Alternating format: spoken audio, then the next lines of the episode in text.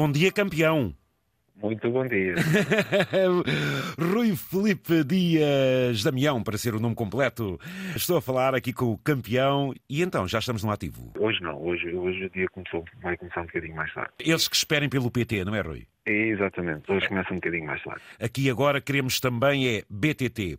Oh, oh, Rui, eh, isto para o comum dos ouvintes, o que é o BTT? O BTT é uma, uma prova em bicicleta no monte.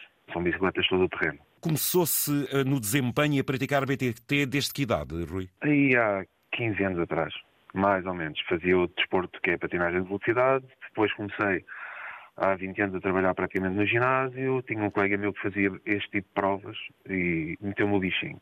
Pronto, e assim ficou.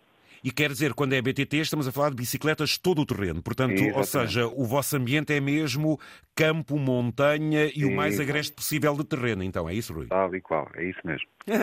e de início, quantas quedas? De início ainda continua a haver Eu algumas. sei, mas estas são, Eu- eu- estas têm outro valor. Sim, sim, mas é normal, é normal. Oh, Até, até nos habituarmos, há sempre quedas. Rui, e, e para se chegar onde se chega no desporto, e às vezes temos a falar de modalidades desportivas que puxam mais que outras ou que ferem muitas, mai- muitas vezes o corpo de, de forma diferente, isto para se chegar e se alcançar este palmarés é muita aprendizagem ao longo de quanto tempo, Rui? Eu posso dizer que a minha pr- primeira prova de 24 horas só a ganhei ao fim de 10 anos. E foram 24 horas sem parar? Sempre, é assim, faz sempre ali umas paragens de 30 segundos, um minuto, mas pedala-se 23, 23 horas e 50 minutos, 23 horas e 40 minutos. E, Depois e onde, é que, e onde é que isso aconteceu, Rui? É assim, isso há em vários sítios. Este Sim, mas a última Foi é- em Portugal. Foi em Portugal. A Demação, então foi a Demação. A Demação, exatamente. Ih, muito bem, isto é que é. Portanto, ou seja, estamos a falar de Demação que foi, foi o ano passado, não é? Portanto, Foi o ano passado, na altura do verão. Cada prova e cada alcance é sempre uma responsabilidade eh, e, e num desportista eh, isto, o céu é que é o limite, não é? Portanto, agora é, é lutar para o quê? Para o campeão do mundo, é? Exatamente, é isso. É, é a única coisa que falta. É a única coisa que falta. Não, não- um atleta nunca sabe se há de lá chegar ou não, mas pelo menos tentar, vai, tenta-se. E onde é que vai ser o, o campeonato do mundo? Ainda não, não, não sabemos. Ainda não saiu as datas, não saiu o sítio. O ano passado foi, foi na Austrália, há dois anos foi a Itália.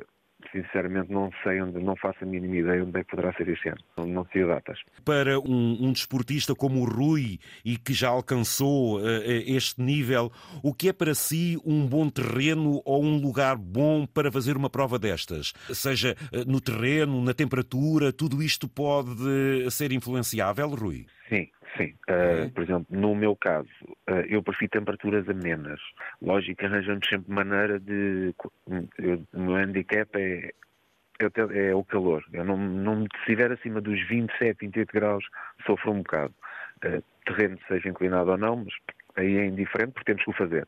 Agora, se tiver demasiado calor, sofro um bocadinho e temos que arranjar estratégias para passar esse bocado. Por exemplo, em vez de levar água, levar gelo dentro do, do bidon, que é para, para ir refrescando durante, durante a prova. Já que me fala aí nessa salvaguarda de, de hidratação, eh, que outros cuidados é que numa prova destas, ou pelo menos eh, no, no vosso desempenho, há que levar em linha de conta?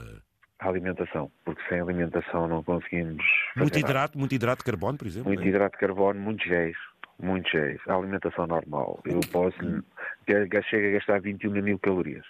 Ia. Ouça, eu entendi, mas se calhar muitos ouvintes não. Você falou em géis. Quer dizer que eh, o- muita alimentação é à base de gel? Sim, sim. Entre, é gel e dita alimentação normal também. Quando digo alimentação normal, uma xande, às vezes, eh, por exemplo, hum, há uma, que é a minha, que eu gosto imenso, parece que me dá uma vida nova, a meio da prova, Nescum. Feito de água, água e gelo. Ia, que exatamente, Mas, tem ó, muitos hidratos. Pois, ó Rui, mas aqui só para nós, de vez em quando também pode comer um cozido à portuguesa. Eh, Sinceramente, eu não, não sou muito apologista de cozida à portuguesa. Pronto, então errei ao lado, mas pronto, sei lá, um uma coisa... bacalhauzinho com nata. um Ora bem, também lá nata. vai, também lá vai. Vai. O- Onde é que treina? Eu treino ao pé de casa. Mas tem orografia para o fazer, ok? Não, eu tenho, tenho um plano de treino, tenho um treinador, ele diz, olha, tens que fazer a zona 1, que é zonas cardíacas, zona 1, 15 minutos, e eu arranco e siga. Vai a ponto for.